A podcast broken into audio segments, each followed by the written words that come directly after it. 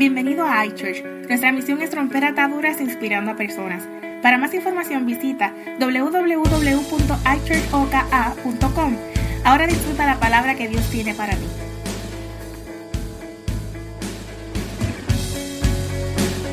Posible, ¿verdad? Es igual de imposible estar en la casa de Dios y no sentir su presencia. Tiene que estar muerto para no sentir la presencia del Señor. Aleluya, aleluya, aleluya. Siéntese, siéntese, siéntese. Mi propósito en este día es predicarte la palabra del Señor, obviamente. Pero aparte de eso es despacharte temprano. Pero bueno, vamos a ver qué es lo que el Señor quiere, ¿verdad? Mi propósito es despacharte temprano porque supuestamente viene la tormenta de nieve por ahí, ¿verdad que sí? Por lo tanto, el pastor Carlos, su pastor, me dijo que yo tenía que predicar cortito. Y eso a veces es un poco imposible para mí, a veces, ¿verdad? Pero cuando me lo propongo lo logro, pero bueno, cuando el Espíritu Santo dice lo que va a hacer, se hace lo que Él diga, ¿verdad que sí? Es el que manda en este lugar. Amén, amén. Y antes de comenzar, yo quiero decirte algo. Iglesia iChurch Latina de 6 y 12.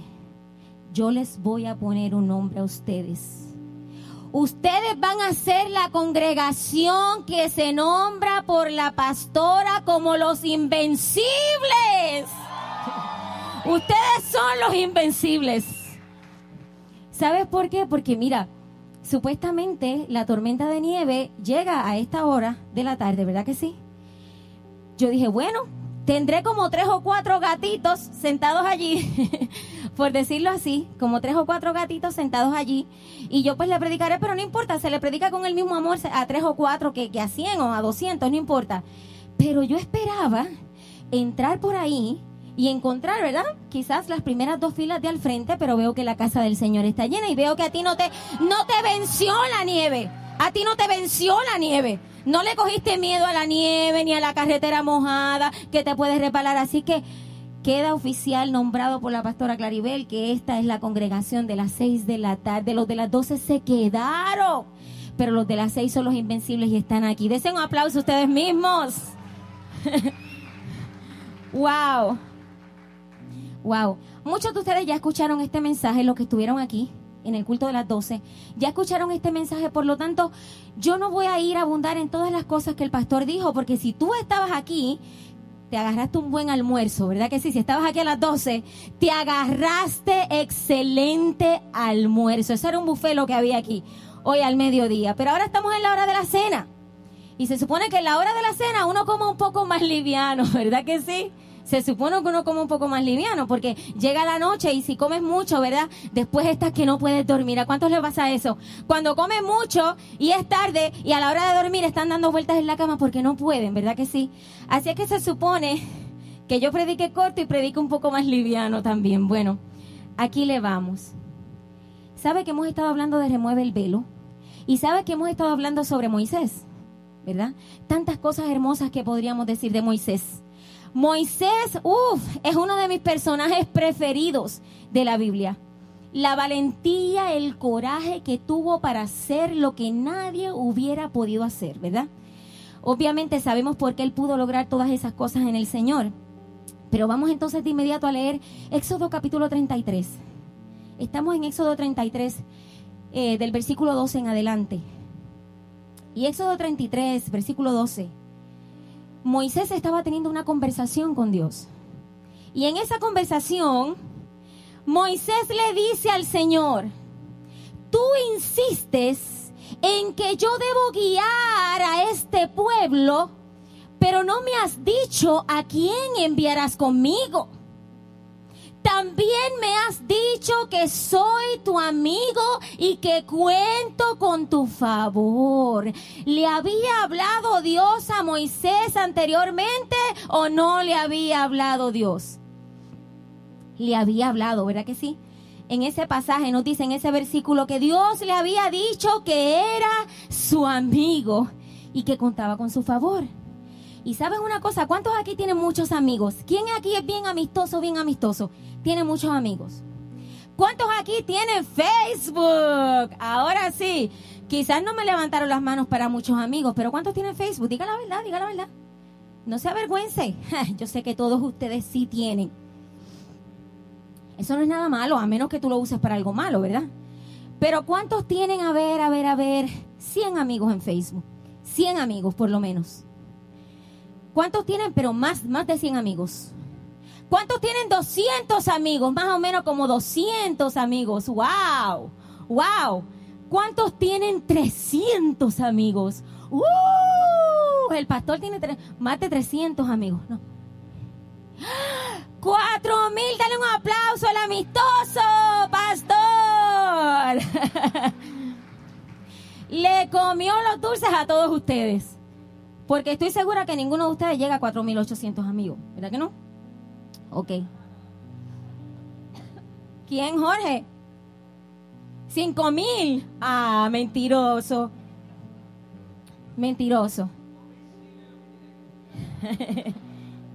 Pero sabes una cosa, todos esos que dicen ser tus amigos en Facebook, realmente no son tus amigos. Di la verdad, di la verdad.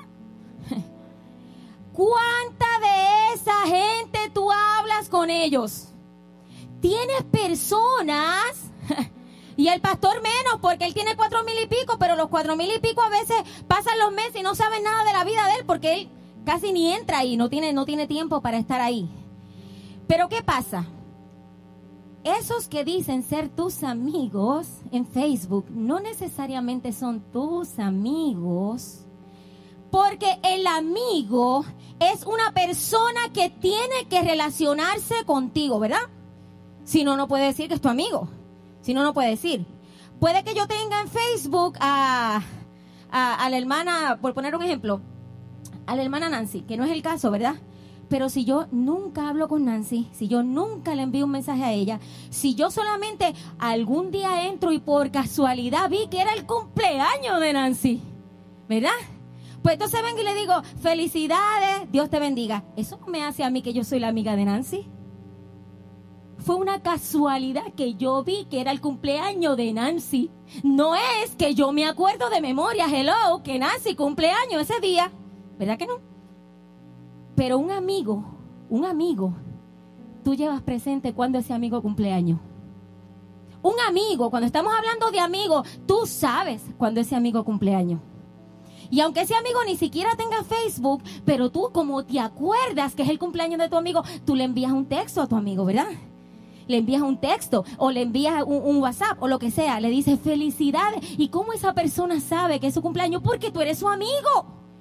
Porque tú lo conoces, lo has conocido, tienes una relación con esa persona. Eso es un amigo. Yo tengo muchos amigos. Yo sí puedo decir, tengo muchos amigos. Muchos de ustedes sí los considero mis amigos.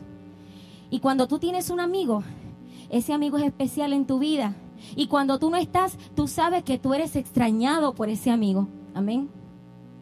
Mientras yo estuve en Puerto Rico, muchos de mis amigos, muchos de mis amigos, muchos de ustedes, me escribían a mi inbox, me escribían un WhatsApp, me escribían un texto y me decían, pastora, regresa ya, ¿cómo está tu papá? Te extrañamos sabían que yo estaba en una situación, ¿verdad?, de que mi papá estaba enfermo, pero me escribían y me decían, te extrañamos, estamos orando por tu papá. Y yo sabía que era cierto, que estaban orando por mi papá. Y ustedes saben quiénes son. Las personas que estuvieron en contacto conmigo todo el tiempo, yo les agradezco esa amistad.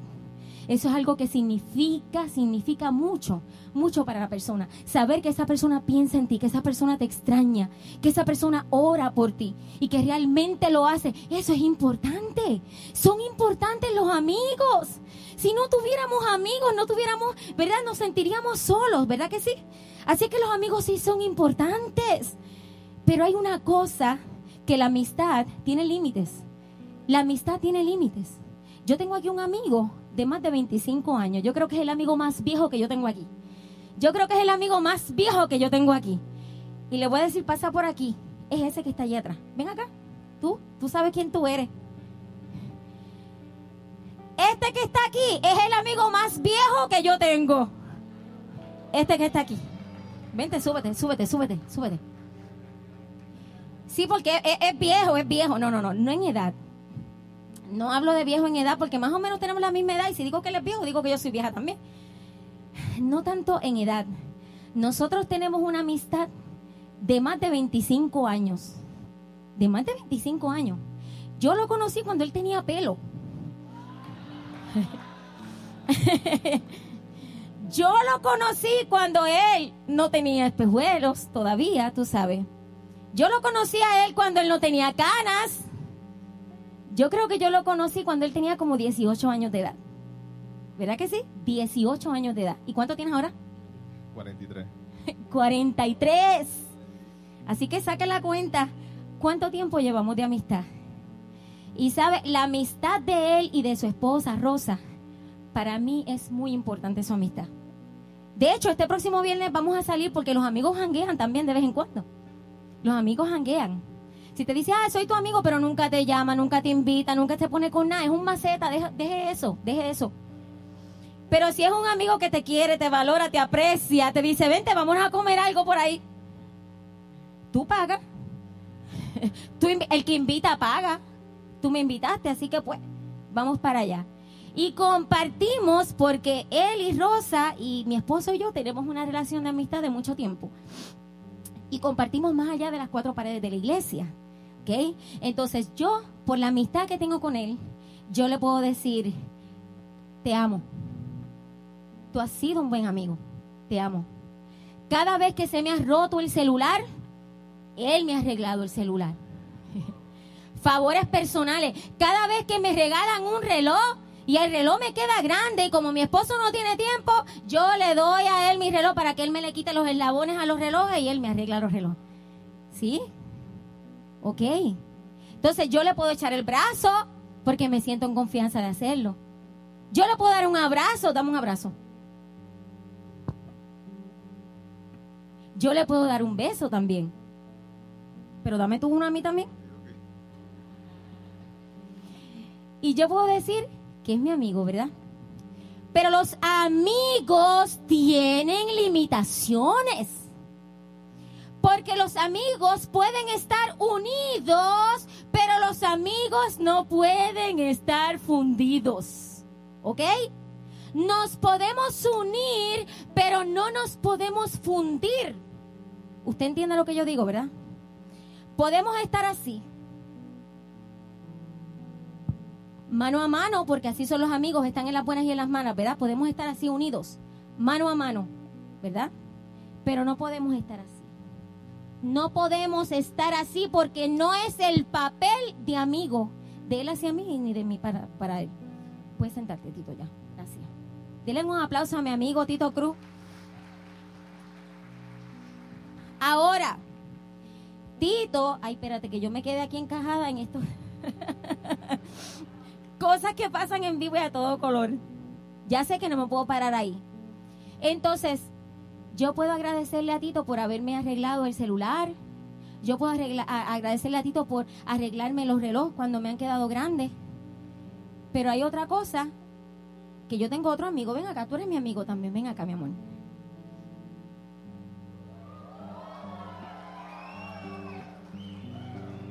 Aquel era mi amigo, pero este es mi mejor amigo. usted sabe lo que yo digo, este es mi mejor amigo. Y nosotros estamos bien unidos, ¿verdad? Estamos bien unidos. Y a pesar de que Tito me haya arreglado el reloj, pero este amigo ha hecho muchas cosas por mí. Ha hecho mejores cosas por mí. ¿Ok? A este amigo yo le puedo decir, dame un abrazo, dame un abrazo.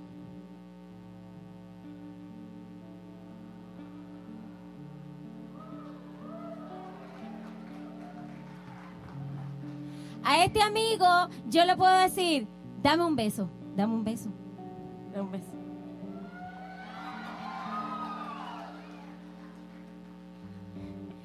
Y con este, con este amigo yo sí puedo fundirme. con este amigo yo sí puedo fundirme.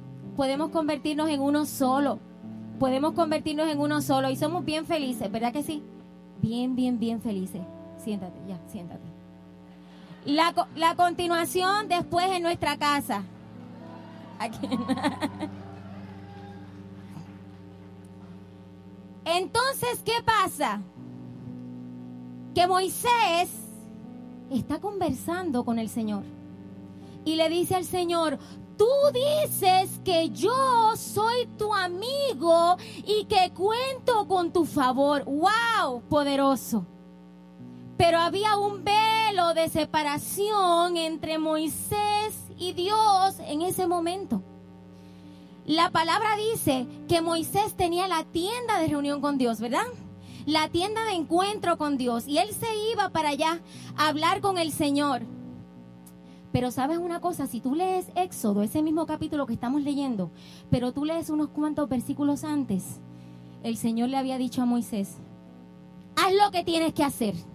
Llévate a este pueblo y éntralo en la tierra que van a poseer, pero yo no voy contigo.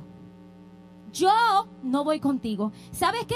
Voy a enviar un ángel que te lleve porque este pueblo es tan testarudo. Este pueblo me ha dado tanto dolor de cabeza que es capaz de que yo los mate en el camino.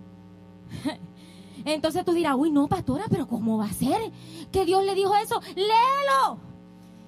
En ese mismo capítulo, Éxodo capítulo 33, los primeros versículos, léelo después. No lo vamos a leer ahora, verá, por falta de tiempo. Pero entonces esto aflige a Moisés de tal y tal manera. Esto aflige a Moisés a tal extremo que Moisés en esta conversación que estamos leyendo le dice al Señor, tú dices que yo soy tu amigo, pero yo no quiero ser tu amigo, yo quiero que vaya tu presencia conmigo.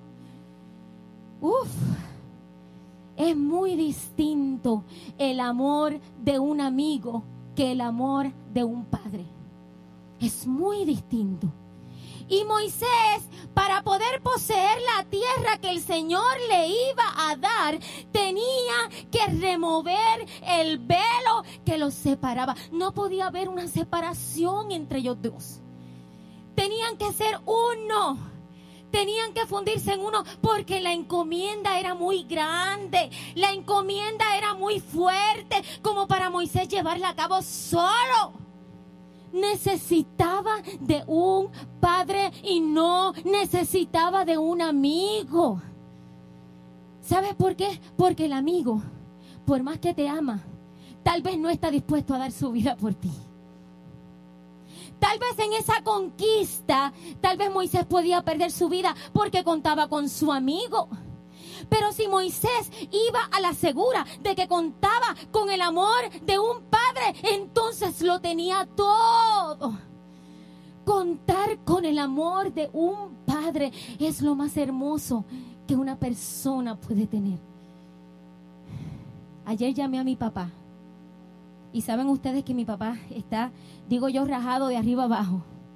Le hicieron una operación bien complicada y está completamente abierto acá, toda la pierna y todo. Pero ayer llamé a mi papá y me dice, ¿sabes qué? Me bañé hoy solo por primera vez. Y para mí escuchar que mi papá estaba tan contento, me dice, fui al doctor y el doctor me dijo que ya no me tiene que volver a ver hasta dentro de un mes porque estoy mejorando. Qué linda es la relación de un hijo con un padre, ¿verdad? No sé si tú has podido experimentar eso. Pero en un momento de batalla tan terrible como este, en el que Moisés tenía que conquistar, en el que muchos de los del pueblo iban a tener que morir en ese camino, Moisés necesitaba el amor de papá. Moisés no necesitaba el amor de un amigo porque el amigo, vuelvo y te repito, tal vez no estaba dispuesto a dar su vida por él, pero el padre estaba dispuesto a dar su vida por él si era necesario. ¿Qué diferencia entre un amigo y un padre? Y aquí están mis hijos, ahí están sentados. Yo estoy tan orgullosa de mis hijos. Quiero hacer este, quiero hacer eh, eh, este, este paréntesis para decir que yo estoy tan orgullosa de mis hijos. Hoy llevamos aquí en la casa del Señor desde las 9 y 47 de la mañana. Y hoy todos han ministrado. Josué acaba de predicar un mensaje, ¡uh! fuego, poderoso. Yo cada vez que me siento ahí, lo veo predicar, yo lloro de la emoción. Y hoy tuve una bendición tan grande de ver a mi hijo Cristian, que es tímido, con el micrófono. Lo vi aquí parado en el culto de las cuatro y cantó. ¡Uh! ¡Poderoso! Y yo estaba tan emocionada cada vez que veo lo que Dios está haciendo en mis hijos para mí. Eso es tan importante. Yo me regocijo con ellos. Yo quiero que ellos alumbren, que ellos brillen, que ellos logren cosas más grandes de las que hemos logrado su papá y yo.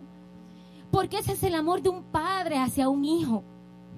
Y los hijos, contar con la presencia de papá y mamá es lo más que los reconforta, es lo más que los vivifica, es lo más que le hace a no temerle miedo a nada. Ustedes los que son papás, ¿han experimentado alguna vez usted estar durmiendo a las 2 de la mañana en la comodidad de su cama y de momento, ¡boom! Sentir como que una pelota que se te pone ahí en el medio de los dos. Mis hijos hacían eso todo el tiempo y ustedes se ríen ellos pueden tener una pesadilla que había un monstruo y ese monstruo estaba devorando a su papá, a su mamá, a toda la familia, pero a ellos no le importa que en el sueño ellos veían que el monstruo devoraba a papi y mami, no le importa, ellos van a donde está papi y mami para sentirse seguros. Para sentirse seguros porque necesitan la presencia de papá. Y ya que Josué está aquí, él es un predicador. Y ya que Josué me usa mucho a mí a veces en sus mensajes, pues yo lo voy a usar a él hoy también, la revancha.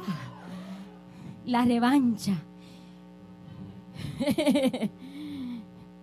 Mira, recién casado, le voy a contar este chisme de Josué.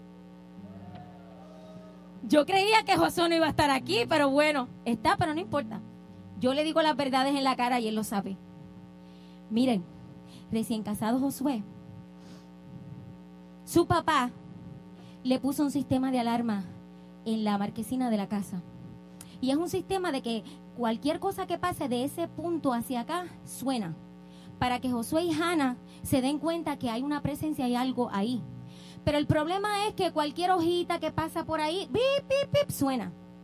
Cualquier gatito que brinca por ahí, pip, pip, pip, suena, ¿verdad? Cualquier cosa lo puede alarmar a él porque él siente el ruido como que alguien pasó por ahí, por la marquesina recién casado él, el día de Halloween, sonó la campanita esa. Y entonces e, él se asustó porque dijo, wow, el día de Halloween, cuando se para para allá, había una persona, sí, había un encapuchado por allí, vestido de negro. ¿Ah? Un encapuchado fumando para colmo, imagínense. Y entonces pues Josué se, se alteró era el día de Halloween y él está recién casado y él quiere lucir bien delante de la esposa, ¿verdad que sí? Él quiere, sabe, que ella sepa que él es un hombre fuerte y valiente.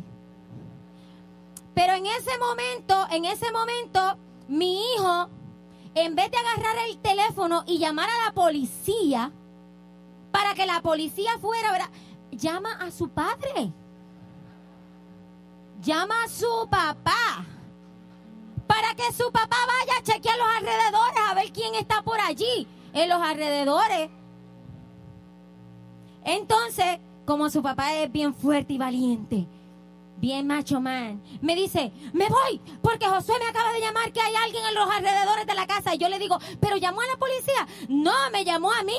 Y yo, pero lo que tú llegas allá, olvídate. O sea, lo que llega a la casa, se monta en el carro. Pues no, este hombre no pasaron ni, ni, llegó a la casa de Josué en menos de tres minutos, yo creo. Llegó a la casa de Josué. Y entonces Josué estaba así medio escondido, medio escondido, dentro de la casa. ¿Verdad? A ver quién era el encapuchado y a ver, estaba un poquito nervioso, un poquito. Entonces, ¿qué pasa? Tan pronto llega su papá y entra su papá así, en el carro con las luces largas y se mete hacia el driveway como Josué vio que ya su papá había llegado y que todo el, patio estaba alumbrado. Josué hizo así, abrió la puerta y salió afuera de la casa.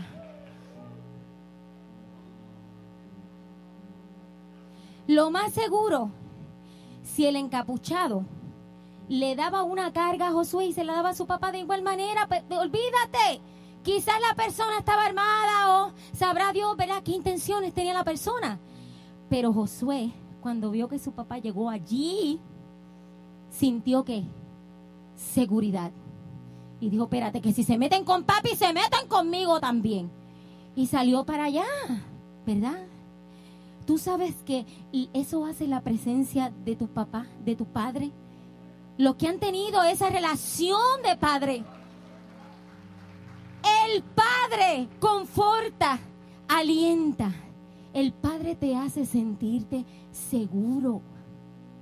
Usted no ha tenido en sus niños pequeños, niños, ¿verdad? Que cuando son pequeños están en una piscina, que ellos no tocan fondo. Y cuando ellos no tocan fondo se ponen histéricos y empiezan a chapaletear y todo eso y a llamar a papi, a llamar a papi, a llamar a mami para que vengan de socorro. Y vienes tú, como padre, solamente le tiras un dedito. Un dedo, haga la prueba a ver si es cierto o no. le tiras un dedito a tu hijo en la piscina y él agarra tu dedito pero él sabe que papá llegó y aunque sea de un solo dedo, siente la seguridad de que va a salir con bien de ese lugar. Así sea con un solo dedo. Practíquelo si usted, los que tienen niños pequeños, no.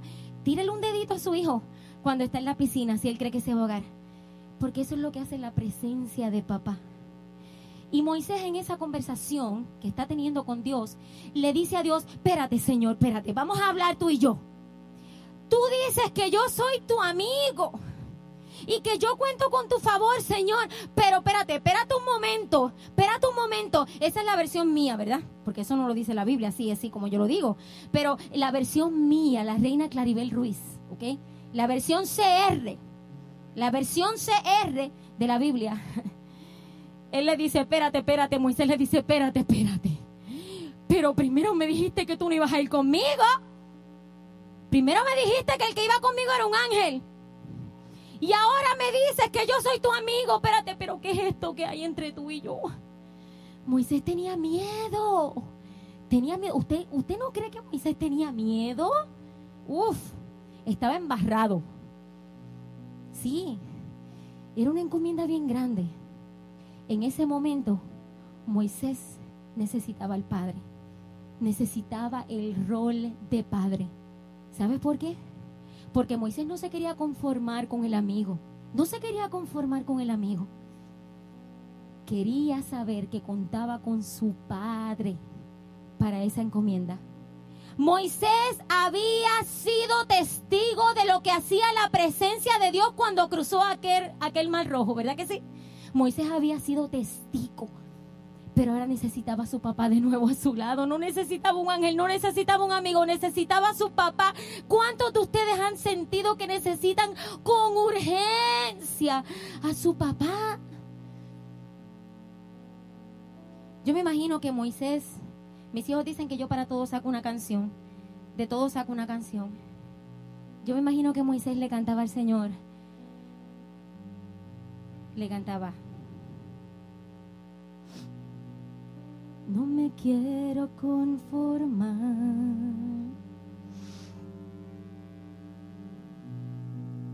He probado y quiero más.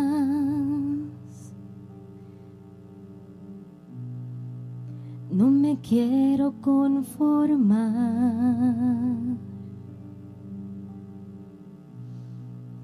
He probado y quiero más, no me quiero conformar, no me quiero conformar.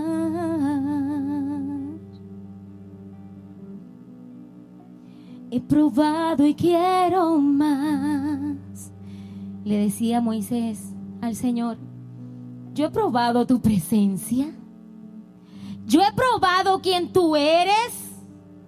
Yo he probado lo que es caminar contigo. Yo he probado lo que es pasar una, una multitud de personas por en medio de un mar. Yo he probado lo que es tu poder y tu presencia. Por eso ahora yo no me quiero conformar. Yo no me quiero conformar con tu amistad. Yo he probado lo que es tu, lo que es tu presencia, lo que es tu poder. Por eso quiero más, yo quiero más, yo quiero más. Y yo vengo a decirte hoy que el Señor está buscando personas para intimar con ellas. Las personas que quieran más. Personas que quieran más. Personas no que tomen a la ligera lo que es esta relación, sino personas que anhelan su presencia. Personas que no se conforman personas que quieren más, no con personas que vienen los domingos a sentarse y a recibir palabra. Eso es bueno, pero durante la semana, ¿qué? ¿Qué pasa lunes, martes, miércoles, jueves, viernes y sábado? Solamente esperas a que llegue el domingo a sentarte ahí, a sentir, a experimentar lo que es la presencia del Señor. No. El Señor está buscando gente que le diga, yo quiero más de ti, quiero más, quiero más. No me quiero conformar con esto, Señor, quiero más. Personas que le digan, yo quiero más. Yo quiero más. Yo quiero más y más y más de ti, Señor. Yo quiero más. Yo quiero más. Yo quiero más y más y más de ti, Señor. Yo quiero más. Yo quiero más. Yo quiero más y más y más de ti, Señor. Si tú estás ahí sentado, esto no es un llamado. Todavía no he terminado mi palabra. Pero si tú estás ahí sentado, y tú eres uno de los que le dice al Señor, Señor, yo quiero más de ti, yo quiero más, yo quiero más, yo quiero más de ti. Yo quiero conocerte, yo quiero ver tu gloria revelada a mi vida. Yo quiero que llevemos una relación íntima y cercana. Yo no me quiero conformar. Si tú eres uno de esos, yo solamente lo voy a cantar dos o tres veces más. Como la letra es tan fácil, si sale de lo profundo de tu corazón decírselo al Señor, si sale de lo profundo de tu corazón, ponerte de pie o levantar tu mano y decir, yo, Señor, yo quiero más. Quiero más de ti, Señor. Haz como bien tú creas. No me quiero conformar.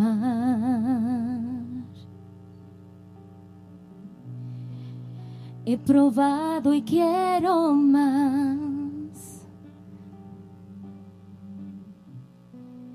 no me quiero conformar.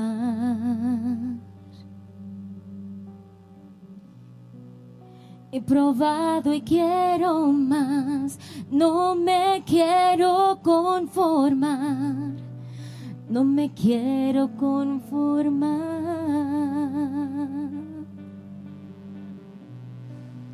He probado y quiero más, yo quiero más, yo quiero más, yo quiero más y más y más de ti, Señor.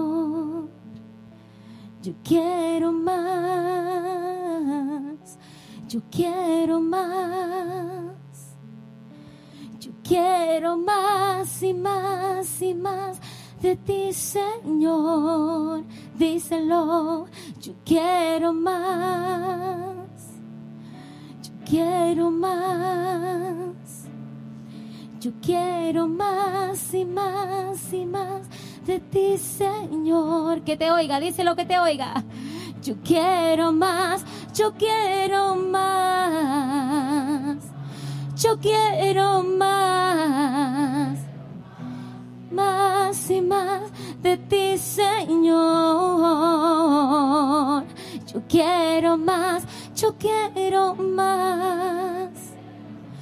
Yo quiero más, más y más y más de ti, Señor. ¿Cuántos le pueden dar un aplauso al Señor? Porque por cuanto tú le dijiste, yo quiero más de ti, Él se va a revelar a aquellos los que le buscan en espíritu y en verdad. Aleluya. Puedes tomar asiento. En el versículo 13 Moisés continúa esta conversación con el Señor. Y le dice, pues si realmente es así, o sea, si es verdad que somos amigos, si es verdad que hay esta relación entre nosotros, dime qué quieres que haga. Así sabré que en verdad cuento con tu favor. ¿Tú sabes lo que Moisés le está diciendo al Señor en este verso? Dime qué puedo hacer. Dime qué tú quieres que yo haga para yo saber que cuento con tu favor. ¿Qué puedo hacer? Mira, ¿qué puedo hacer? No se trata de lo que hagas tú, Dios. En ese versículo Moisés le dice, dime, dime qué yo puedo hacer. Yo, yo, yo, yo, que yo puedo hacer para saber que cuento con tu favor. ¿Tú sabes lo que es el favor de Dios? ¿Tú sabes lo que es el favor de Dios? ¿O solamente has escuchado toda tu vida lo que es el favor de Dios y no lo has experimentado?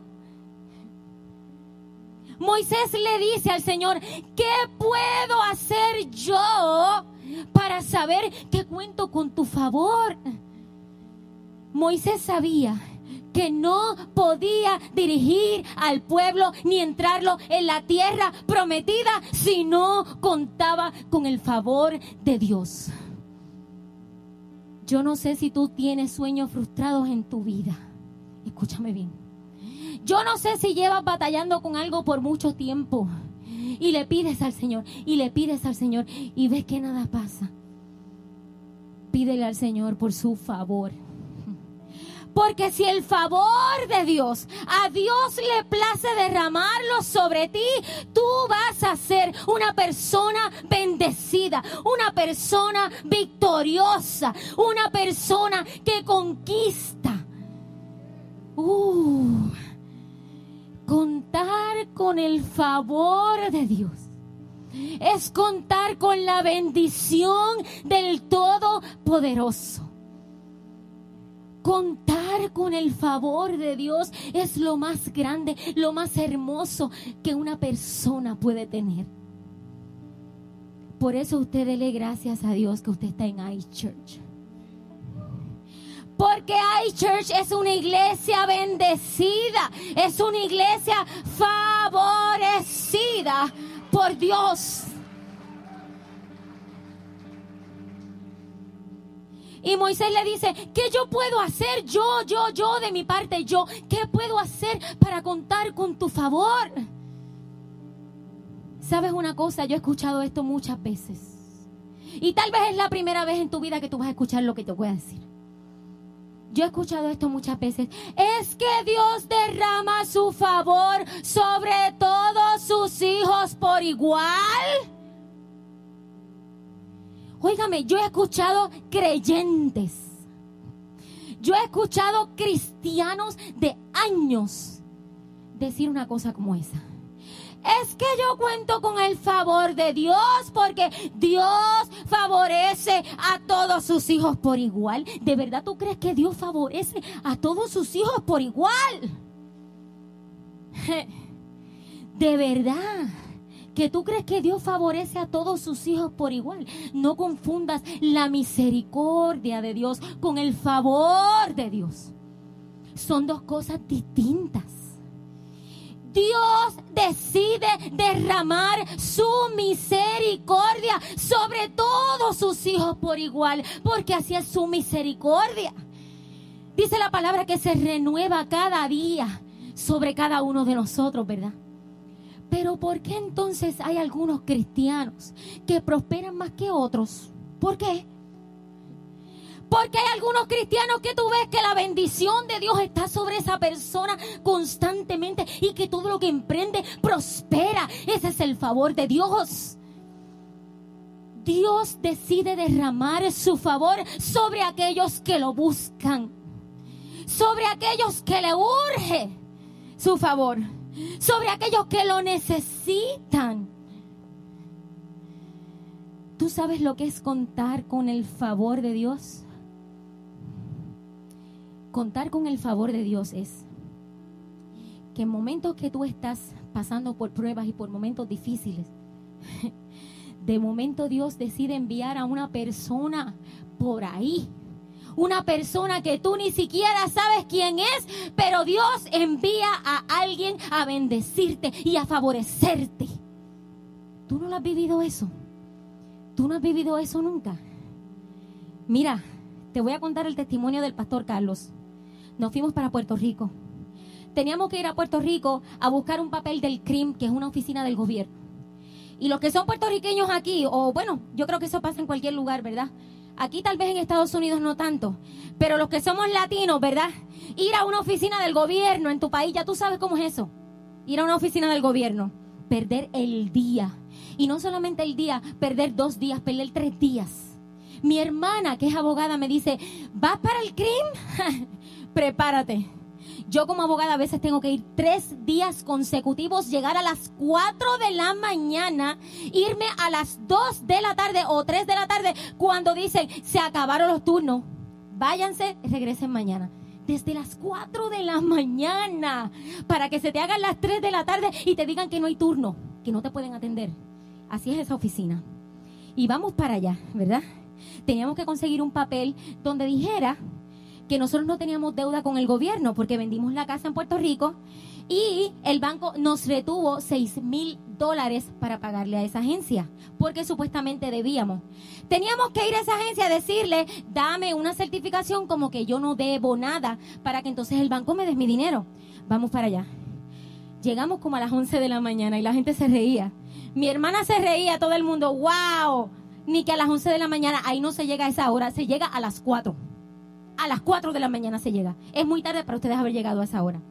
Pues cuando mi esposo llega allí, había más de 100 personas, hermano. Más de 100 personas. En un espaciecito de una oficina como este altar, más o menos. Como 100 personas apiñonadas así, una que parecían como sardina en lata. O salchicha. ¿Tú sabes las salchichas que están todas así apretadas en la lata? Así estaba todo el mundo apretado allí. Cuando mi esposo está así, está esperando más o menos como 20 minutos, media hora, y de momento salen, estaba todo el mundo peleando, la gente se pone de mal humor y es un alboroto allí en aquella oficina.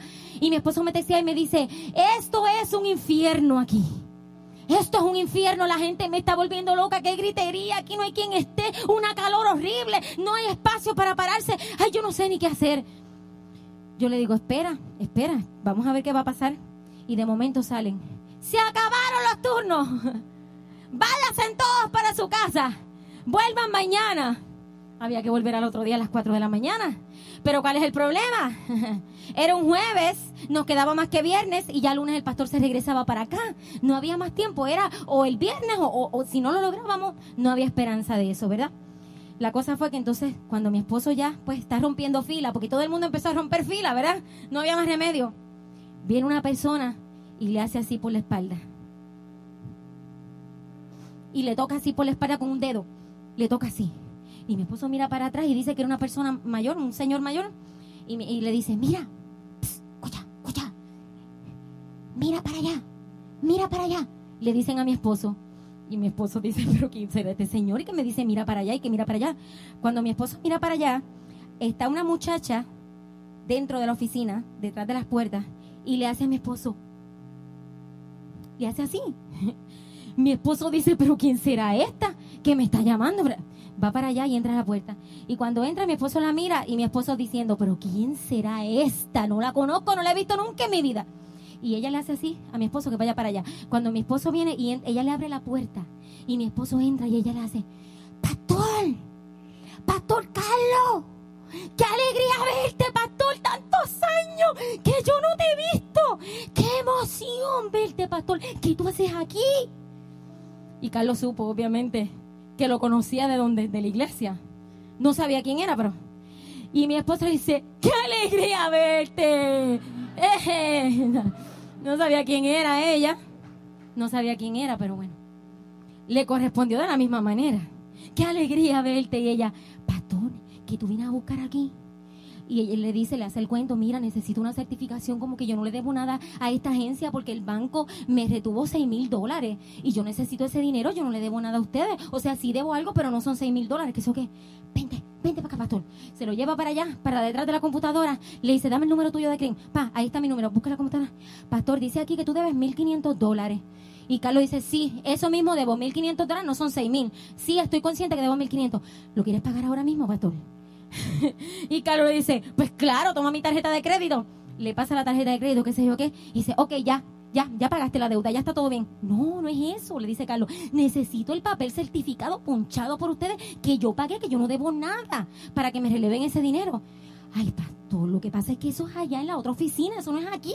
Eso tiene que ser allá en la oficina. Para allá había otra pelota de fila de como 300 personas en la otra oficina. Y viene ella y le dice, olvídate de eso, vente conmigo, pastor. Y viene y lo cuela. Lo lleva hasta allá. Mira, búscale este numerito, hazme ese favor. La persona que estaba al frente era el novio de ella, el novio de ella. Le dice, mira, este es el pastor Carlos, ¿te acuerdas de él? Hazle este papel, él necesita este papel. Y como él es un buen novio, imagínate. Y se iban a casar para colmo al otro día, ¿verdad? Al otro día, el sábado se casaban, al otro día. Es que nos vamos a casar, pastor, queremos estar bien delante de Dios. Ok, qué bueno, qué bueno. Le dice, eso es. Le dice yo, eso es. La cosa es que viene, le imprime el papel, le da el ponche, todo ponchado. Mi esposo entró y salió de aquella oficina en como en 30 minutos. Gestión que cuando yo le hago este cuento a mi hermana, mi hermana me dice, no, imposible. Esa gestión yo le he tenido que ir como por tres días, desde las 4 de la mañana. Me decía la, hermana mía histérica, desde las 4. Y, y eso pasó. Y yo digo, sí, sí, sí, eso pasó. Me dice, wow, el favor de Dios con ustedes me dice mi hermana, el favor de Dios con ustedes porque eso es un milagro. Entonces yo le digo, claro que sí, nosotros habíamos orado al Señor, Señor, ayúdanos en estas gestiones. Cuando mi esposo llega y me hace todo el cuento, yo le digo, ¿y quién era ella? Me dice, yo no sé. Yo le digo, te hizo el papel, te hizo todo, habló con el novio, te contó que se casa y todo, y tú no sabes. Me dice, no, pero quédate callate, voy a hacer un cuento como pues, yo no sabía quién era ella, yo quería que tú supieras quién era ella, por si acaso tú la conoces y yo no la conozco, mira, le saqué una foto. le saqué le saqué una foto sin que ella se diera cuenta y viene y me enseña la foto. ¿Tú la conoces? Y yo digo, nunca en mi vida, no sé quién es, no sé quién es. Pero sabes una cosa, fue una enviada del Señor para bendecirnos a nosotros. Cuando Dios está contigo, cuando tú caminas con Dios, cuando el favor de Dios está contigo, puertas cerradas se abren, milagros ocurren, porque Dios ha decidido ponerte la corona de su favor sobre tu frente. Y qué lindo es andar con la corona del favor de Dios. Tú sientes que te llevas el mundo por delante. Te lo digo y es de verdad, en verdad, en verdad, en verdad. Tú sientes que puedes lograr tan y tan grandes cosas. ¿Sabes una cosa? Yo sé que esta iglesia es una iglesia de miles. Quizás ahora no lo somos, pero yo sé que esto es una iglesia de miles, de miles, de miles de personas. Y yo lo sé por cuanto fuimos obedientes al Señor, dejamos todo, vinimos para acá y hemos visto la mano y el favor de Dios para con nosotros cada día, cada día de nuestra vida. Cosas que nosotros no nos imaginábamos. El otro día mi esposo estaba en la Cámara de Comercio y, lo paran y lo presentan y le dicen, con ustedes ahora el pastor de iChurch, el pastor Carlos Rodríguez, puertorriqueño, el primer latino en ocupar una silla ejecutiva en la Cámara de Comercio y todo el mundo, Ese es su pastor. ¿Por qué Dios lo hizo? ¿Por qué Dios lo hizo? ¿Por qué Dios lo bendice de esa manera? ¿Por qué Dios lo ha puesto en alto? Porque Él procura ganarse el favor de Dios cada día. Él procura esa presencia. ¿Procuras tú la presencia del Señor? ¿La procuras? ¿La buscas? ¿Te metes en oración? Allí estaba Moisés diciéndole, Señor, ¿qué puedo hacer para contar con tu favor? Lo único que quiero es tu presencia, lo único que quiero es tu favor. Y cuando Moisés le habla así al Señor, con este versículo vamos a terminar.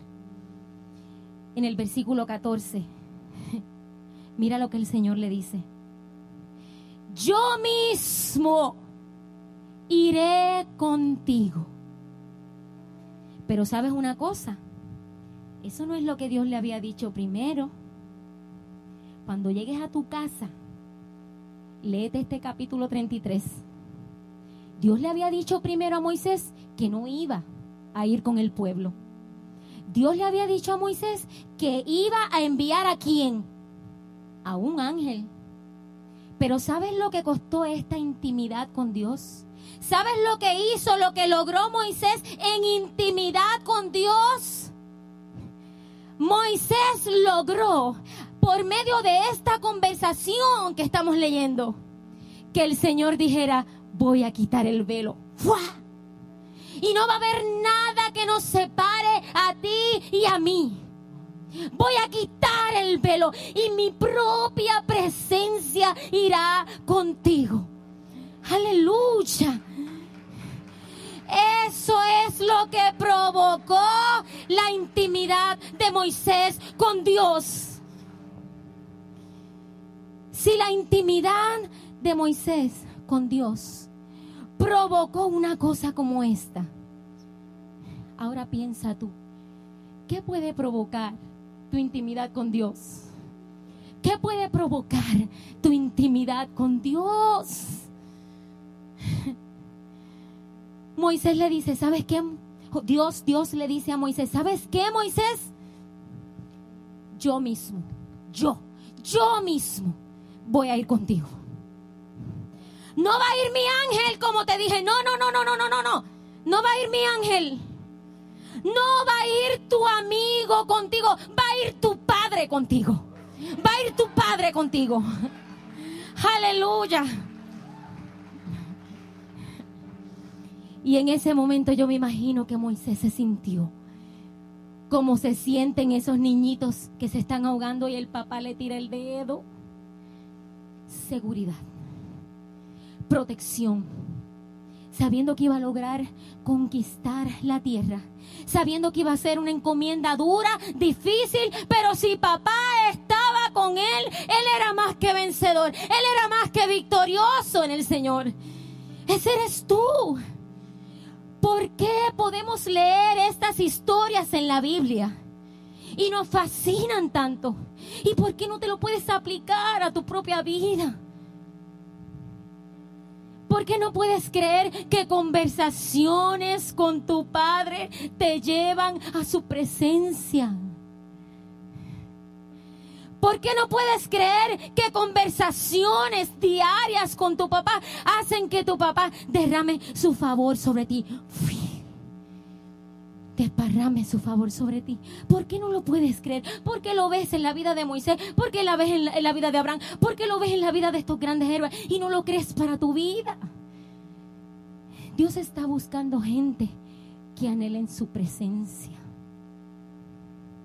Y por cuanto Moisés anheló tanto y tanto la presencia de Dios, Dios le dice en ese versículo 14, yo mismo iré contigo. Pero mira la segunda parte que le dice, y te daré descanso. Pero Moisés no le había pedido de... ¿Dónde Moisés le pidió descanso a Dios ahí? Moisés le pidió descanso a Dios en algún momento ahí de lo que leímos le pidió descanso. No, le pidió su presencia. Pero como tu Dios es un Dios sobrenatural, como tu Dios que te creó, sabes de qué tú fuiste hecho. Porque Él te conoce, Él te formó, sabe que tú eres polvo. Como tu Padre sabe tus debilidades dentro de su presencia, envía descanso para ti. Uh. ¿Tú te has sentido cansado alguna vez? ¿Tú te has sentido alguna vez con un cansancio tan grande que sientes que te apesta la vida? ¿Tú te has sentido alguna vez con un cansancio que te aborrece y te amarga la existencia? ¿Tú has visto los niños que hacen pataletas cuando están cansados? Y tú como papá le dices, muchacho, si tienes sueño, deja de berrear y solo acuéstate a dormir. ¿Verdad? Tú como papá le dices a tus hijos, muchacho, si la perreta y la pataleta solamente sueño, pues duérmete. Cierra los ojos y ya. Pero ¿acaso no le hacemos eso nosotros a Dios? Ay, no le hacemos eso al Señor. No nos dan esas rabietas y esas pataletas y esas enfuscadas que tenemos en algunas cosas. Entonces el Señor te dice, mira, mira, mira, mira, porque te amo tanto, porque te amo tanto. No solamente te voy a dar mi presencia, sino que te voy a dar descanso. Para que en medio de toda situación abrumadora que viene a tu mente, tú puedas descansar en mí. Tú puedas dejar tus afanes delante de mí. Esas veces cuando te sientes bien cansado, bien cansado, y solamente quieres dormir, ¿verdad? No quieres ver televisión, no quieres cocinar, no quieres lavar, no quieres hacer nada más que descansar, ¿verdad que sí? Tú sabes lo que es eso. Qué rico cuando te levantas, ¿verdad? Qué rico. Así sea una siesta de media hora. Cuando te levantas de ese descanso, ¿cómo te sientes? fortalecido, ¿verdad? Te sientes que ahora sí tienes energía, que ahora sí tienes deseo de sacar tu hija al parque a caminar. Cuando llego de la escuela, ay, no, no puedo, no puedo, estás cansado. Pero cuando descansas, aunque sea media hora, te levantas con fuerzas. Ahora sí tienes deseo de salir. Ahora sí quieres ir a la iglesia. Porque tienes descanso, ¿verdad que sí? El descanso es algo tan y tan importante. Y es algo que no practicamos. Escúchame, es algo que no practicamos. ¿Qué tal si tú dices, hoy voy a descansar? Que se fastidie la trastera que llegue al techo. Que se fastidie la lavandería de ropa que ya no, porque estoy hastiada de hacerlo todos los días. Que se fastidie. Voy a descansar hoy. ¡Qué rico! Y sabes una cosa, cuando te quedas dormido en la presencia del Señor, no sé si has experimentado eso quedarte dormido en la presencia del Señor. Tú vas a decir, uy, no, pastora, pero que quedarse dormido en la presencia del Señor. Uh, uh. El pastor estaba diciendo hoy, los que estaban a las 12, que yo tengo un lugar de encuentro con el Señor, ¿verdad? Estaba diciendo que yo tengo un columpio en la parte de atrás y allí yo me encuentro con el Señor y hablo con Él.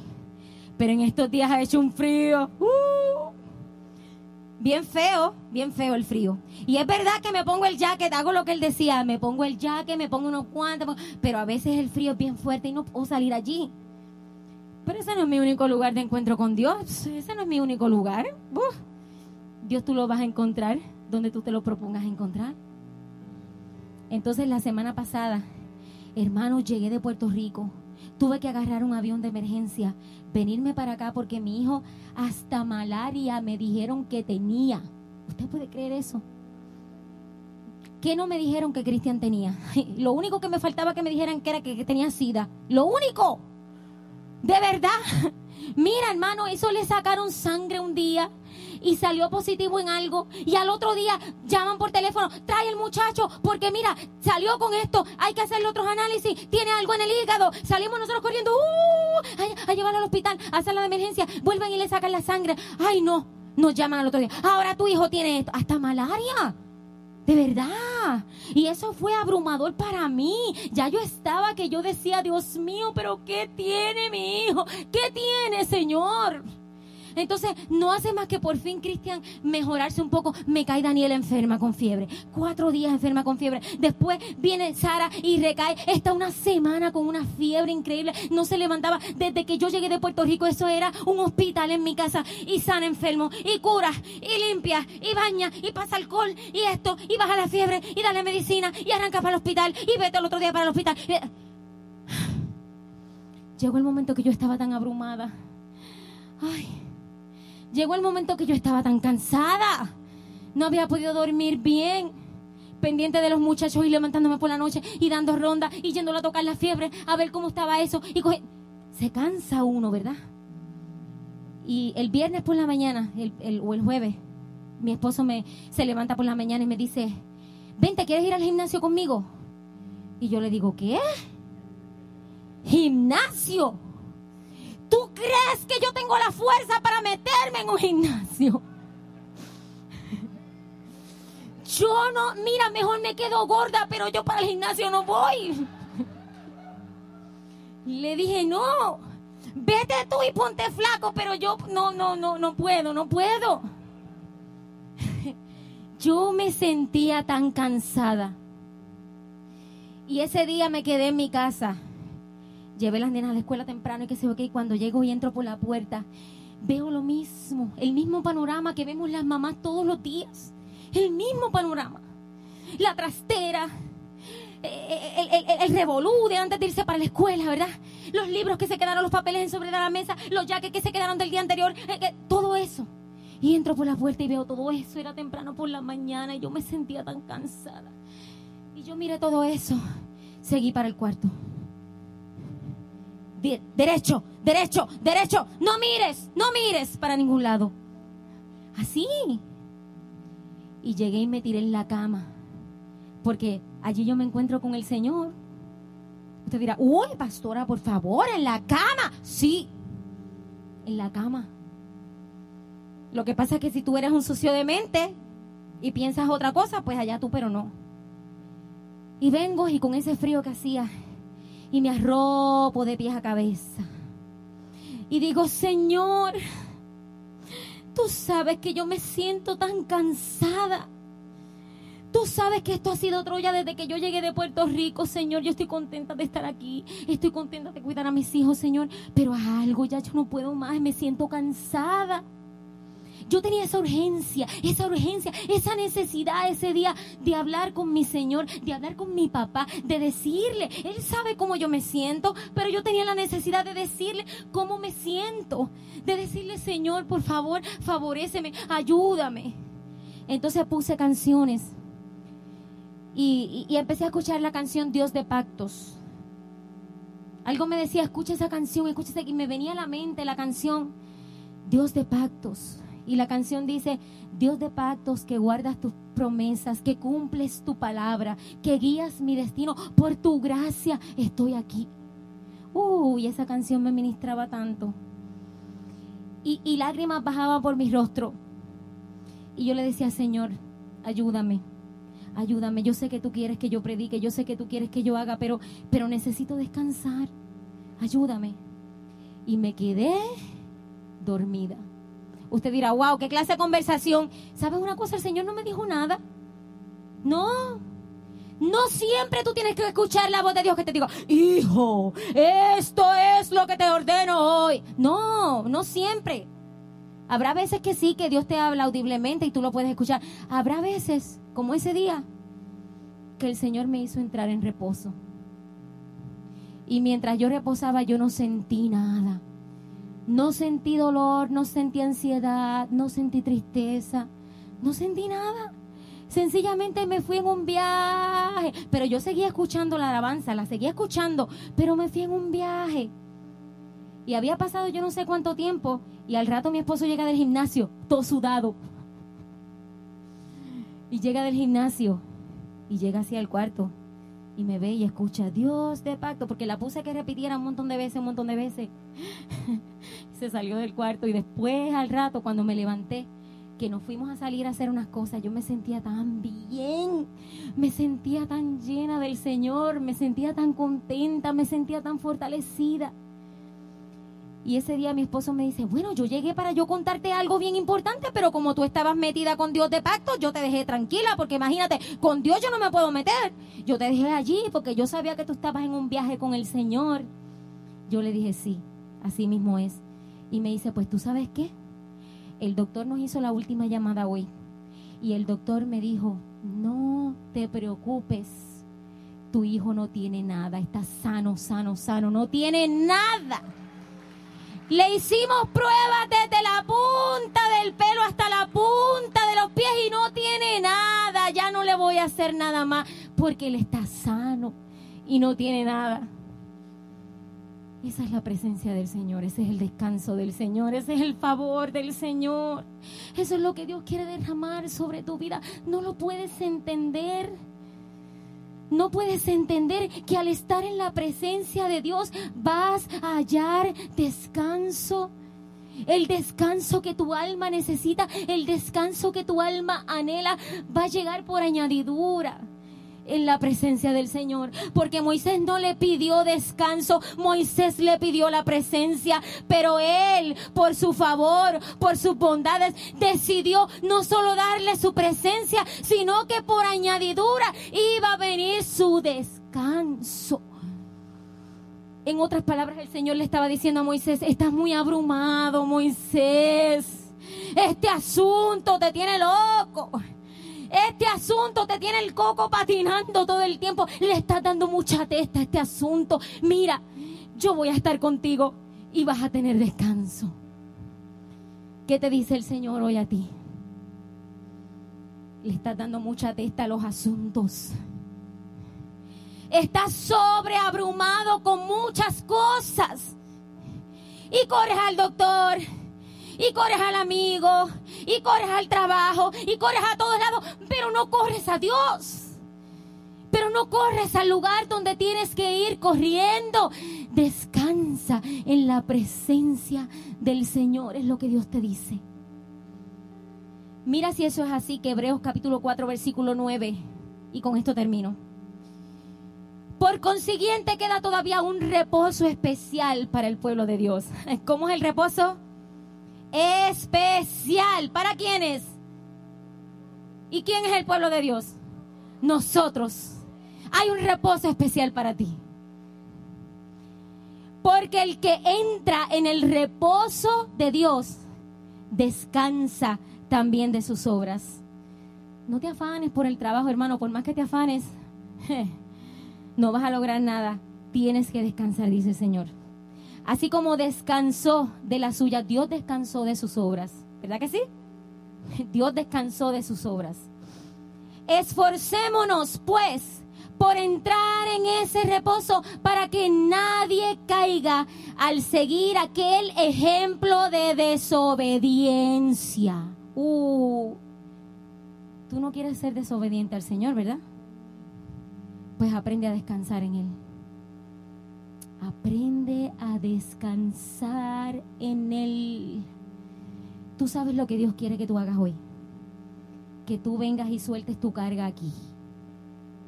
Porque estás cargando el mismo saco llevas tiempo cargando con los mismos problemas, con los mismos conflictos, con las mismas necesidades. Entonces vienes a la iglesia, ¡uh! Gloria al Señor. Y cuando te vas, agarras el saco y te lo echas al hombro otra vez y sales por ahí diciendo que fuiste lleno del Señor, pero te llevaste el saco contigo. Y estás cansado. El Señor quiere que dejes ya eso, que lo dejes, que lo deposites aquí y que te vayas libre que te vayas liviano, porque ese saco te está jorobando cada día más. Ese saco te está limitando en las cosas que Dios quiere hacer contigo. No te limites. Suelta el saco, suelta el abrumo que tienes encima y sé libre. Descansa en el Señor. Descansa en Él. No hay justo desamparado, ni simiente que mendigue pan. Ciertamente el bien y la misericordia me seguirán todos los días de mi vida. Uf, tú puedes recitar versículos por ahí para abajo. Cuántas cosas que el Señor te puede decir. Echa sobre Jehová tu carga y Él te sustentará. Es lo que quiere hacer el Señor. Te voy a invitar a que cierres tus ojos.